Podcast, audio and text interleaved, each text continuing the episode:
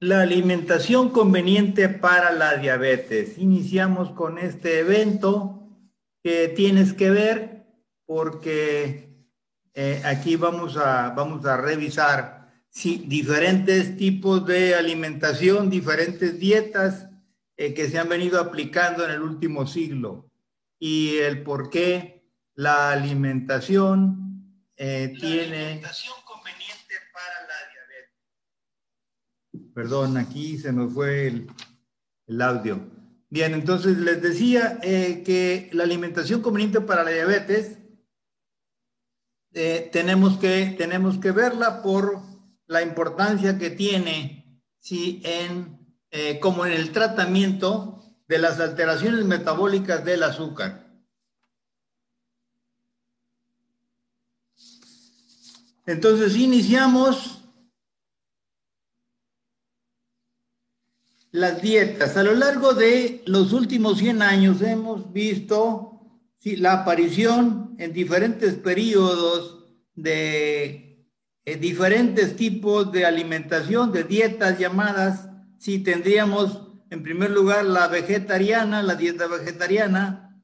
Si tenemos eh, la dieta por calorías, ¿verdad? Que es la que se presenta también posteriormente bueno, aquí hay un error realidad, realidad. Después del uso de la dieta vegetariana tendría que ser la dieta mediterránea que fue recomendada a mediados del siglo pasado, sí, cuando aparecieron los aceites vegetales y eh, se atribuyó la causa de muerte principalmente a las, a las grasas animales y entonces fue el auge de los aceites vegetales y la aparición de los medicamentos como la pravastatina para el control del colesterol. Viene posteriormente aparece la dieta por calorías, luego eh, la aplicación de la dieta paleo, sí, posteriormente la dieta 2 por 1, perdón, aquí es 3 por 1, aquí hay un error. Y por último, ¿verdad? La aplicación de la dieta keto y de que la dieta keto pues es una forma simple de referirse a la dieta cetogénica que ha venido aplicándose, aunque ciertamente desde hace un siglo, pero que eh, ha tenido eh, su moda, se puede decir, en las últimas décadas, ¿no? Entonces, como veremos, la forma en que se ha venido aplicando esta dieta keto no corresponde a lo que sería en realidad la estricta dieta cetogénica eh, que tiene que ver con la producción de cetonas a partir, eh, o sea, cetonas como grasas eh, producidas como combustible a partir de la eh, extracción de las grasas acumuladas en nuestro organismo y que entonces se van a quemar en sustitución del azúcar, sí, como combustible para el ser humano. Bien, entonces hablando de cada una de ellas. Empezamos con la dieta vegetariana. La dieta vegetariana, sí, eh, bueno, como su nombre lo dice, considera eh, que hay que consumir vegetales fundamentalmente, ¿no? Y entonces eh, aquí hay, hay dietas vegetarianas que no son estrictas, sí, que son semi-vegetarianas, ¿no? En donde se incluyen algunos alimentos animales sí como el huevo o bien como las carnes blancas, más no las carnes rojas. Pero bueno, en general, si la dieta vegetariana se va a referir sí, al consumo de eh, alimentos de origen vegetal. Bueno, la dieta vegetariana en general la hemos considerado como una dieta mm, saludable, sí, y la seguimos considerando, quizás sí, cualquiera que escuchemos de ello, pero hay que ver que tiene sus problemas también. A pesar, digamos, de que aquí en la dieta vegetariana hay opciones, incluso hasta de tratamientos para, eh, enfermos que padezcan diabetes tipo 1, sí para la, eh, digamos, la, eh, una dieta con vegetales crudos, por ejemplo, ¿no? Que tiene que que tiene que ver con la posible restitución de la función del órgano páncreas, ¿no? Sin embargo, podemos decir que tiene tres, tres grandes problemas la dieta vegetariana. En primer lugar, las sustancias alergénicas, o sea, sustancias que van a causarnos alergias ¿sí? o intolerancias, por lo menos algunas veces fuertes.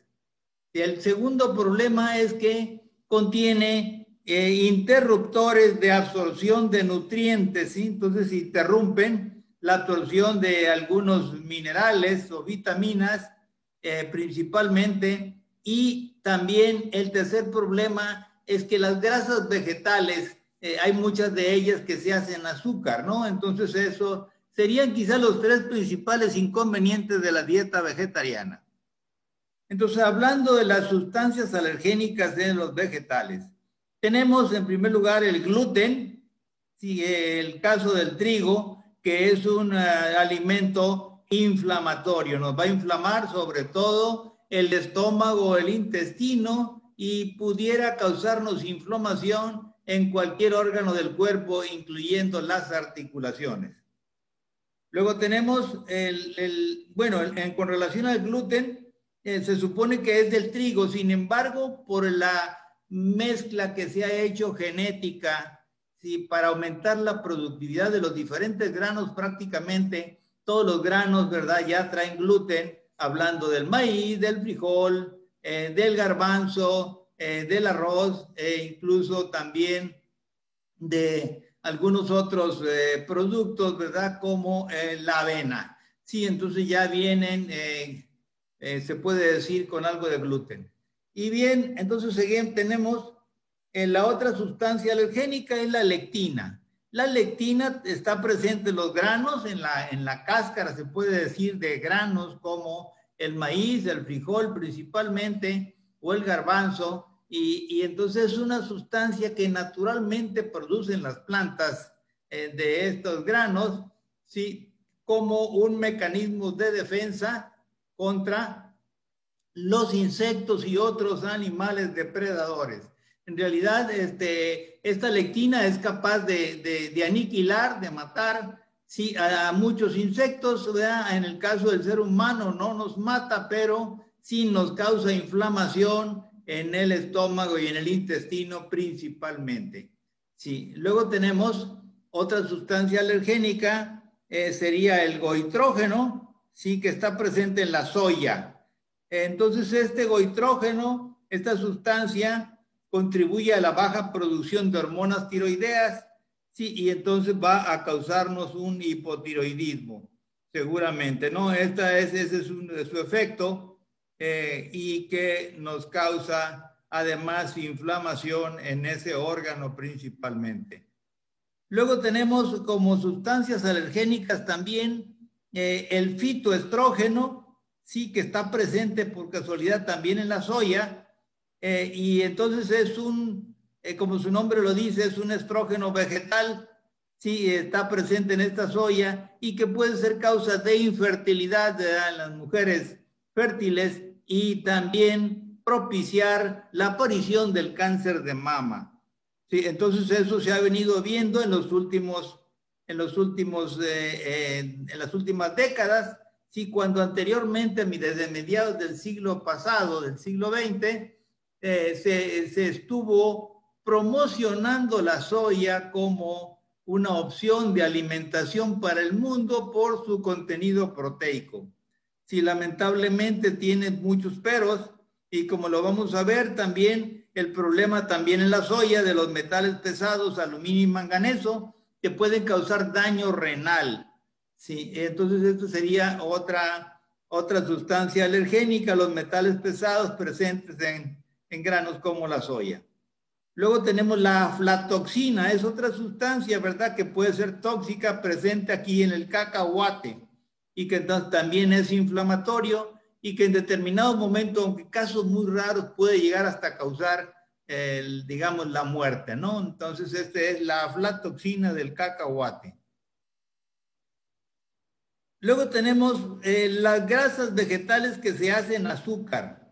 Las grasas vegetales que se hacen azúcar tenemos primeramente los aceites y mantecas vegetales de guisar, las margarinas y minarinas y los aceites vegetales incluidos en todos los alimentos procesados.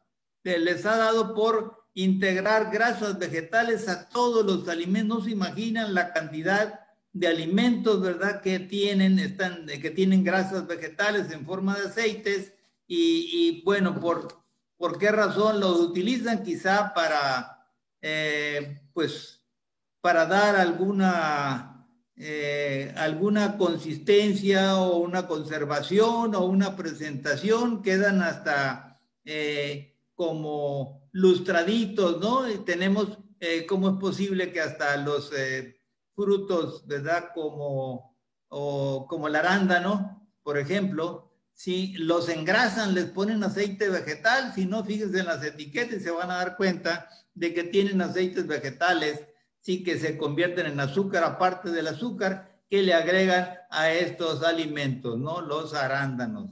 Bien, entonces continuando, los interruptores de absorción de nutrientes. Aquí tenemos sí, también dos interruptores presentes en la soya, que serían, en primer lugar, el ácido fítico, que interviene en la absorción de minerales, calcio, magnesio y zinc. Y eh, también tenemos eh, un inhibidor de la tripsina, que es una enzima que interviene en la digestión de las proteínas y que también está presente en la soya. Sí, y por supuesto también de la soya tenemos la hemaglutinina, ¿verdad? Es otra sustancia también de la soya, sí que mm, interviene y frena la absorción de, oxígeno, sí, al intervenir, al bloquear, digamos, esa función que tienen los glóbulos rojos de la sangre.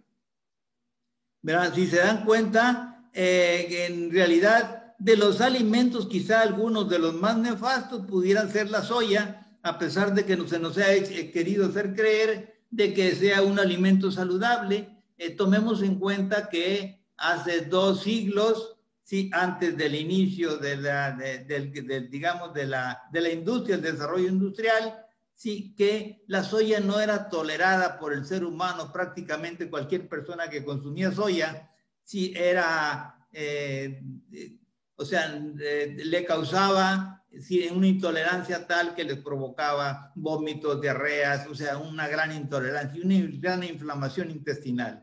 Entonces, ¿verdad? Con el, desarrollo de la tecnología y el conocimiento científico, empezaron a manipular las genéticamente, ¿verdad? Semillas de, trigo y las eh, mezclaron con semillas de soya y entonces ahí se obtuvo una, una mejor tolerancia ¿sí? de la soya por el ser humano, ¿no? Entonces eh, llegaron incluso a recomendárnoslas como más, más saludable, sí que otras proteínas, eh, eh, para, sobre todo para los niños, los bebés, sí, y, y bueno, ya se comprobó eso, ese conocimiento ya cayó por tierra y se ha comprobado, ¿verdad?, que es es eh, dañino, sobre todo para los pequeños, y entonces eh, en muchos países ya es prohibido el consumo de soya por, para los niños, ¿no? Sobre todo en los países de Europa.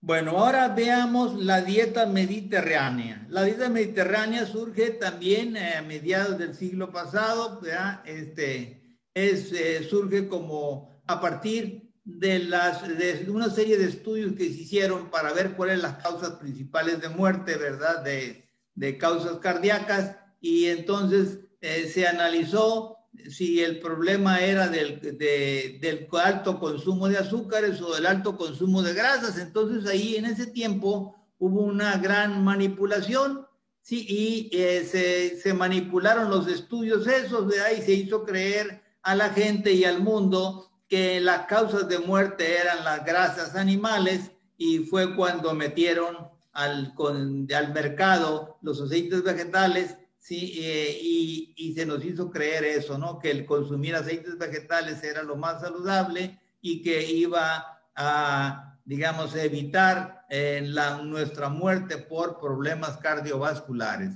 Entonces aquí eh, se vio que en las personas que vivían en, las costas del mar Mediterráneo, sí había un alargamiento de la vida con relación a, y menos, menos cifras, las cifras más bajas, sí, de muertes cardiovasculares y entonces eh, por eso es que surge el nombre de dieta mediterránea. Y entonces consiste esta dieta en que hay un consumo menor de carnes, hay menos carbohidratos, más vegetales, más grasas monoinsaturadas, como las que se encuentran en el aceite de olivo. A las personas que viven aquí en estas zonas del Mediterráneo, sí, prácticamente el aceite de olivo lo consumen para todo y entonces desde ahí, digamos, la creencia en todo el mundo de que es el aceite más saludable, aunque lamentablemente en los últimos años ha habido, digamos, una alteración, sí, adulteración más bien, ¿verdad?, del aceite de olivo, en donde pues nos encontramos acá en América, el 90% de los aceites de olivo comerciales están siendo adulterados, ¿no? A pesar de que quizás sean recibidos eh, como productos genuinos, originales, sin embargo ya en el envasado ya tienen su alteración, ¿no? Mezclados con otros aceites vegetales. Los alimentos de la dieta mediterránea. Tenemos el aceite de olivo, los alimentos de origen vegetal, los cereales, los lácteos, la carne, el huevo y el pescado. Y, bueno, ahora pasemos a la dieta por calorías.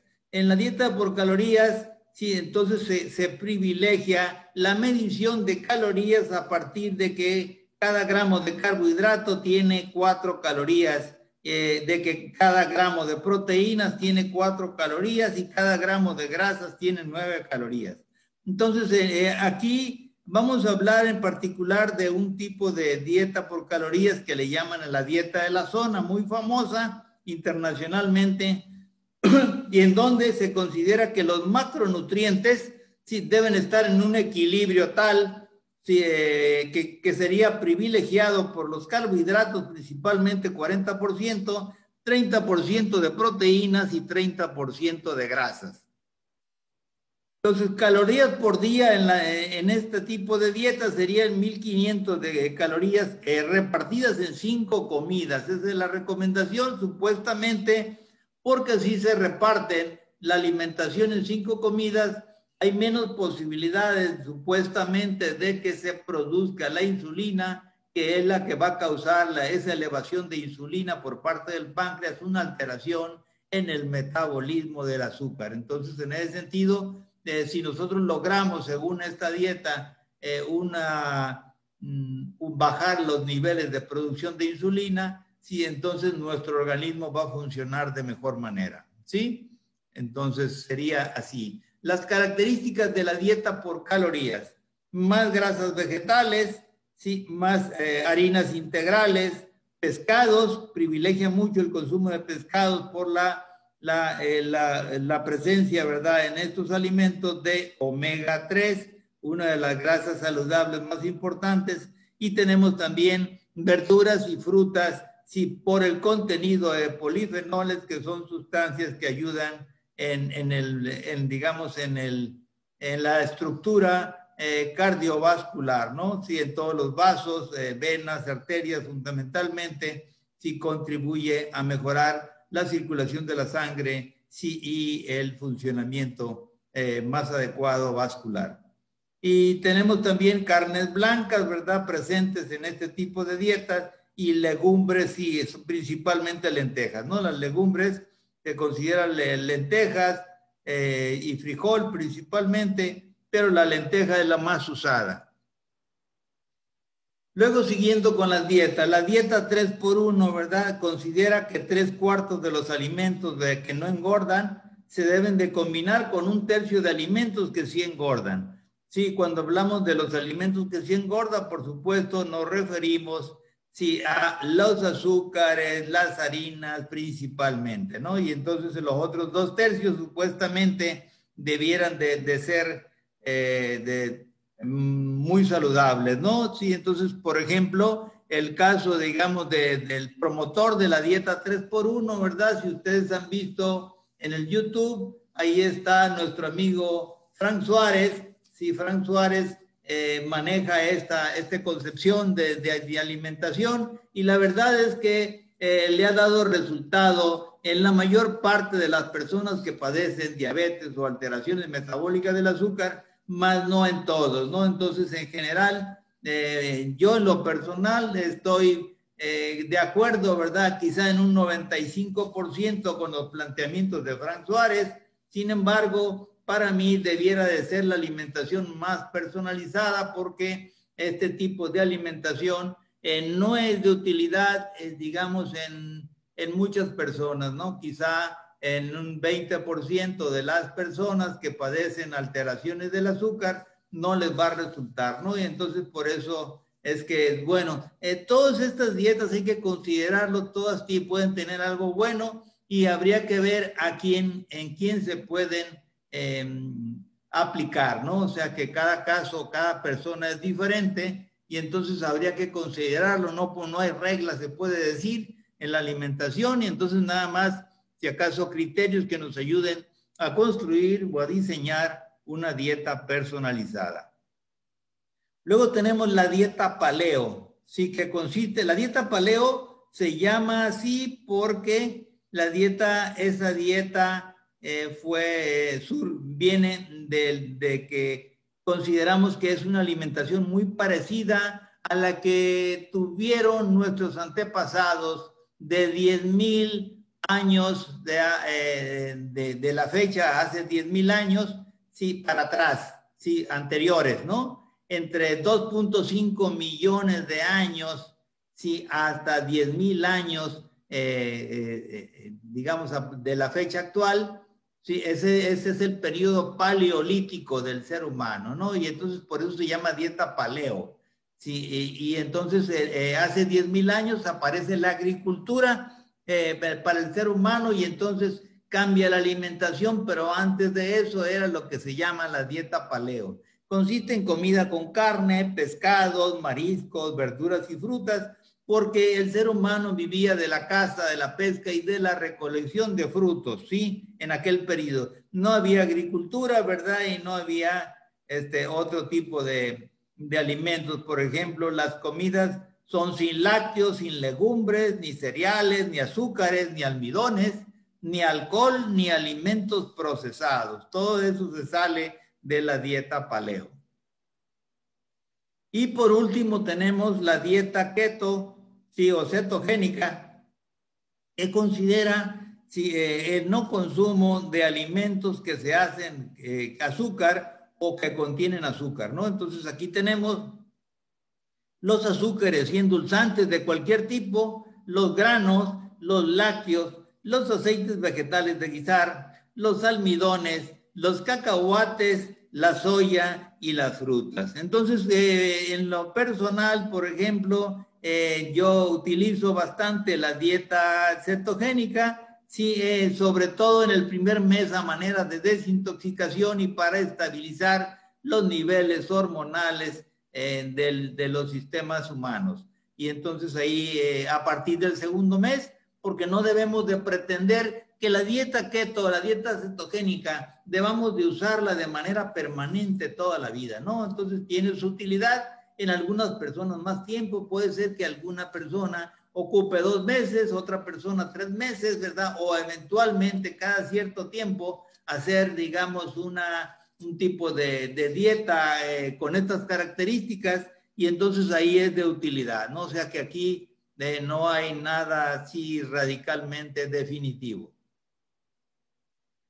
Bueno, ahora vamos a ver, eh, ya vimos hasta aquí las diferentes dietas. No sé si tuvieran los presentes alguna pregunta, entonces con mucho gusto les damos respuesta. Adelante, damos 30 segundos de espacio para las preguntas que pudiera haber.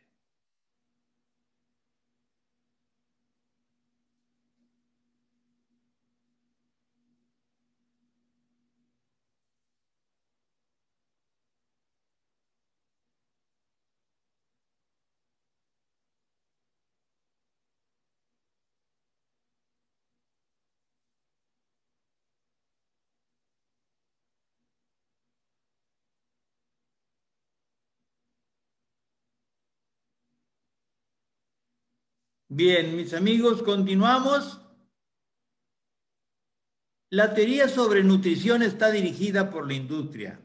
Sí, hay, hay, hay ciertas características, ¿verdad?, sobre la teoría, sí, que habría que considerar y tomarlas en cuenta eh, para, sí, no caer en los errores del consumo de ciertos alimentos. Entonces, ahorita, por ejemplo, las dietas están medidas en calorías, lo cual, si no es lo más adecuado, si es un error porque no es lo mismo basarse en las calorías que nos genera un carbohidrato a las calorías que nos genera una grasa.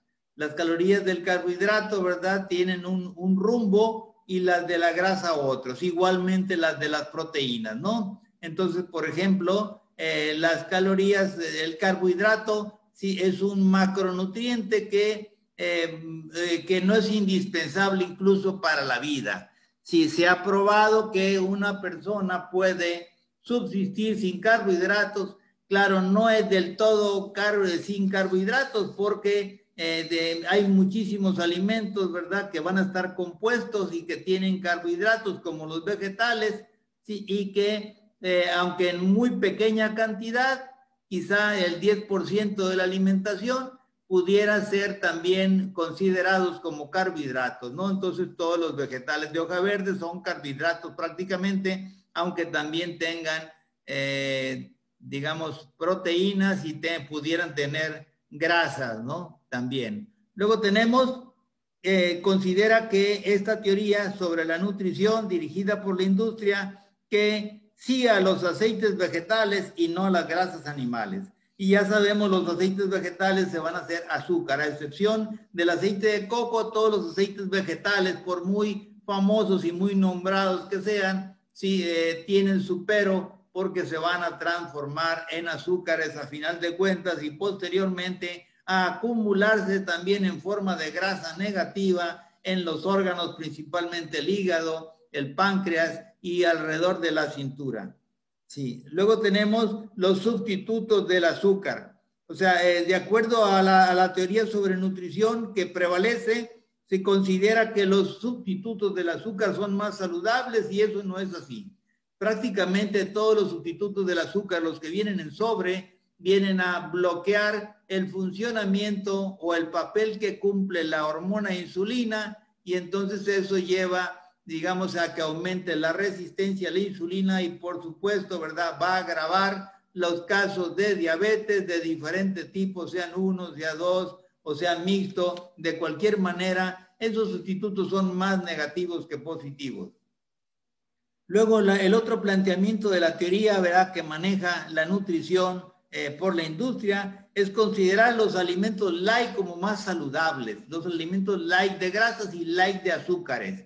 Y eso no es así. Está probado, ¿verdad?, que los alimentos procesados que eh, se llaman o que les ponen light, sí tienen más más, eh, más problema, ¿verdad?, en el, en el cuerpo humano y entonces eh, muchos de ellos se van a transformar también en azúcares, sí, o bien contienen, contienen azúcares o, o bien sustitutos de azúcar, ¿no?, que van a interferir en la producción y en la función hormonal. Sí, entonces como la que ya mencionábamos, ¿no? Entonces, por ejemplo, los azúcares, los light, sí traen su, principalmente eh, no azúcar como tal, pero tienen, por ejemplo, eh, sucralosa, ¿verdad? Que la esplenda, sí, o bien el aspartame, sí, que es el NutraSweet, y que son sustitutos del azúcar que ya está probado, ¿verdad? Su, del daño que causan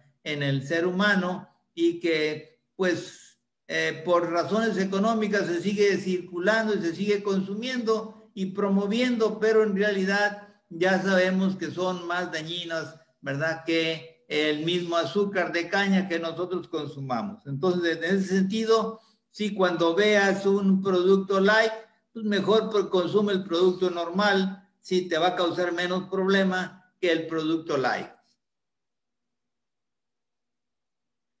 Luego tenemos la medición de la intolerancia a los alimentos. Eh, esa es una de las de las cosas que nosotros debemos de realizar con nuestra persona. Si lo ideal es que todas las personas del mundo pudieran hacerse ellas mismas una medición de la intolerancia que tienen a los alimentos. Y entonces para eso hay formas muy prácticas y sencillas de, hacerlo, ¿no? Una es, por ejemplo, con el glucómetro. Si nosotros, ¿verdad? Nos checamos con, eh, con el glucómetro en un dedo y vemos la, el nivel de azúcar que tenemos en sangre y luego consumimos, esto haciéndolo con tres horas de ayuno, por supuesto, para que no haya interferencia de otros alimentos. Y, y, y si eh, consumimos un platito o una media taza o flanera, si de el alimento, un solo alimento único, si, y entonces al cabo de 60 minutos volvemos a checar y entonces vamos a poder medir ahí la intolerancia que tenemos a ese alimento. Si, si hay una diferencia en las mediciones antes del alimento y 60 minutos después, si de 3 eh, o menos, que se podemos considerar sí que no tenemos intolerancia a ese alimento. Si tenemos de una diferencia en la medición de azúcar entre eh, de 4, ya tenemos una, una, se puede decir, intolerancia leve. Si tenemos de 5 a 9 de diferencia en la medición de azúcar cuando hagamos esta prueba de intolerancia, entonces la intolerancia es mediana. Y si tenemos una diferencia en las mediciones de 10 o más, quiere decir que la intolerancia es elevada y entonces tenemos que tomar la precaución del caso y consumirla a más largo plazo. Entonces, en, de acuerdo a la intolerancia que tengamos a alimentos, sí, entonces de, quizá es la conveniencia de que nosotros, quizá es uno de los mejores procedimientos más que las pruebas que hagamos de alérgicas que nos hacen los alergólogos o de las mediciones de sangre, no hay como la cosa práctica. Y entonces nosotros podemos saber digamos, cuál es el nivel de intolerancia que tenemos a cada uno de los 10 eh, o 100 o 1000 alimentos que consumamos y entonces vamos armando lo que es nuestro, eh, nuestro arsenal, ¿verdad? De alimentos, ¿verdad? Que nos son convenientes, súper convenientes, medianamente convenientes y poco convenientes. Y entonces los tenemos enlistados, conviene que llevemos nota de eso, ¿no? Porque es algo con lo que nos vamos a enfrentar, lo que vamos a consumir el resto de nuestra vida. Y entonces de ahí la importancia que cada persona tenga, digamos, estas pruebas de intolerancia y que las realice propiamente porque nadie se las va a hacer. Sí, entonces ahí eh, no hay como, digamos, tener el médico en casa, sí, cuando uno es su propio médico y entonces podemos hacer eh, una valoración más exacta de qué es lo que nos cae bien y qué es lo que nos cae mal. Eh, bueno, esta medición de intolerancia a los alimentos también se puede aplicar con el pulso. Es un poco más aproximada, menos, eh, menos exacta, se puede decir, pero también es de utilidad, sobre todo cuando no contamos con la posibilidad de tener el aparatito que nos pueda medir el azúcar continuamente y entonces nos podemos basar en el pulso, sobre todo eh, cuando viajamos constantemente por razones de trabajo o diferentes situaciones, entonces igual con el pulso. ¿Cómo se hace lo del pulso? Muy sencillo.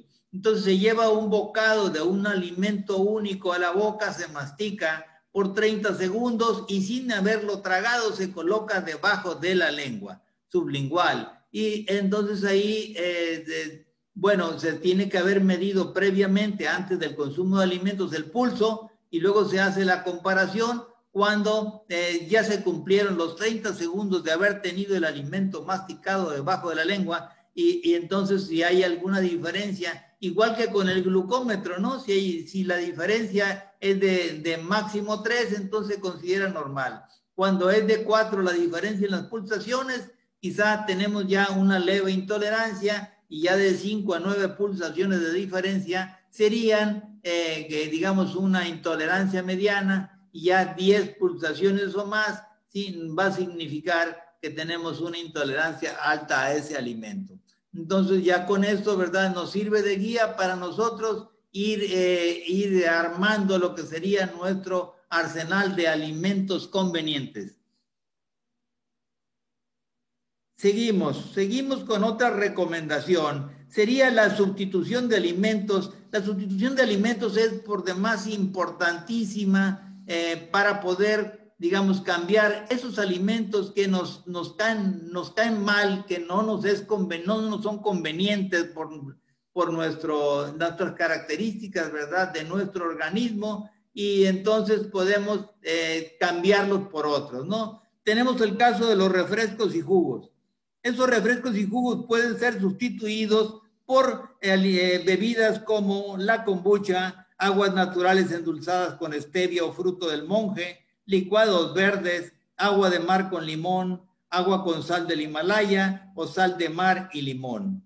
Sí, entonces estos serían las principales sustituciones en el caso de refrescos y jugos. En el caso de tortillas de harina y de maíz, que ya sabemos que eh, inflaman y que nos hacen engordar, nos aumentan el azúcar, cambiarlas por eh, tortillas de amaranto, linaza y almendras, principalmente que no tienen ningún problema. Luego tenemos el pan a ser sustituido, ¿verdad?, por el pan de harina de almendras y de amaranto. Las galletas de harinas y cereales, eh, sustituirlas por galletas de amaranto. Los aceites vegetales, como eh, sustituirlas por el aceite de coco y, y, la mantequilla de vaca. Sí, entonces serían las principales sustituciones convenientes. Y luego tenemos en el caso del puré de papa, cambiarlo por puré de coliflor y el arroz por el arroz de coliflor también, ¿no? Es una cuestión de hábitos, de cambio de hábitos, sí, que son convenientes para nuestra salud. El método de valoración de la alimentación saludable. Este método se basa en un chequeo de orina. Si en un examen general de orina, si que nosotros pudiéramos realizar, si no nos cuesta a, nosotros nada más que adquirir si un frasco de tiras eh, para pruebas de orina, Sí, eh, nombre, su nombre original es el Combur 10, pero hay diferentes marcas de más bajo costo. El Combur 10 es alemán y hay opciones también norteamericanas sí, de, de este tipo de producto que se encuentran en diferentes países de más bajo costo, ¿no? Entonces aquí tenemos aquí dos, dos mediciones que tenemos que ver en esa tira de orina y que nosotros la podemos ver. Si no tenemos acceso a conseguir ese tipo de tiras, pues es muy sencillo, es ir a un laboratorio cualquiera y hacerse un examen general de orina y entonces se va a ver, digamos, cómo, cómo, eh, cómo estamos, ¿no? En nuestra alimentación. Aquí en el examen de orina podemos medir cuál es la calidad de nuestra alimentación y de ahí la importancia. Y de ahí la conveniencia que podamos utilizar ¿sí? esas tiras de las pruebas de orina y que no dependamos de laboratorios ni de químicos. No, entonces aquí en las pruebas de orina vamos a ver Podemos ver muchas otras cosas, pero para lo que es la alimentación nos interesan dos. Si de los 10 parámetros que manejan las tiras de orina, nos interesan solamente el pH. Si nosotros tenemos un pH conveniente, un pH, digamos, este, eh, casi cercano a lo alcalino, cinco días por semana, quiere decir que nuestra alimentación está por demás muy conveniente, muy adecuada, bien calificada. Si tenemos eh, también marcando vea, eh, dos días a la semana eh, la presencia de cetonas, ¿sí? lo cual quiere decir que no estamos consumiendo azúcares ni alimentos que se hacen azúcar, entonces eso también sería lo saludable, lo conveniente para cualquier persona que quiera tener una alimentación sana.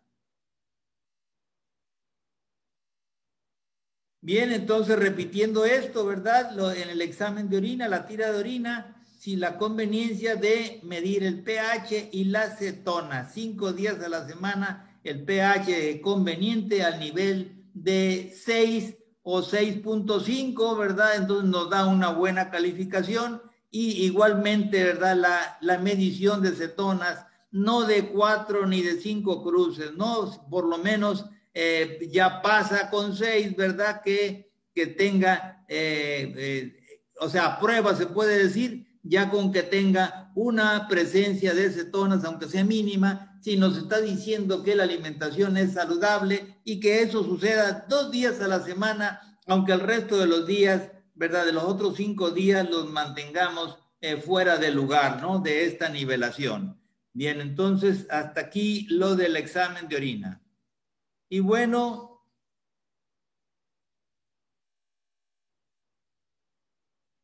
Perdón, alguien está diciendo que no se escucha nada.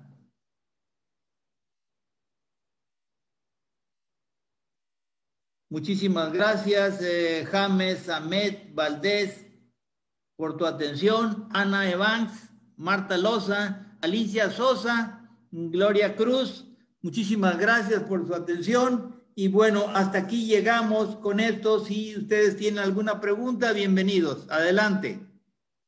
Eh, quiero invitarlos, mientras tanto, mientras preparan esas preguntas, quiero invitarlos a mi taller gratuito, tres escalones para bajar la insulina, sí, eh, que es, eh, el taller en el que terminarán los tres Facebook Live que estaré realizando. Este es el primero de los tres, este el día de hoy.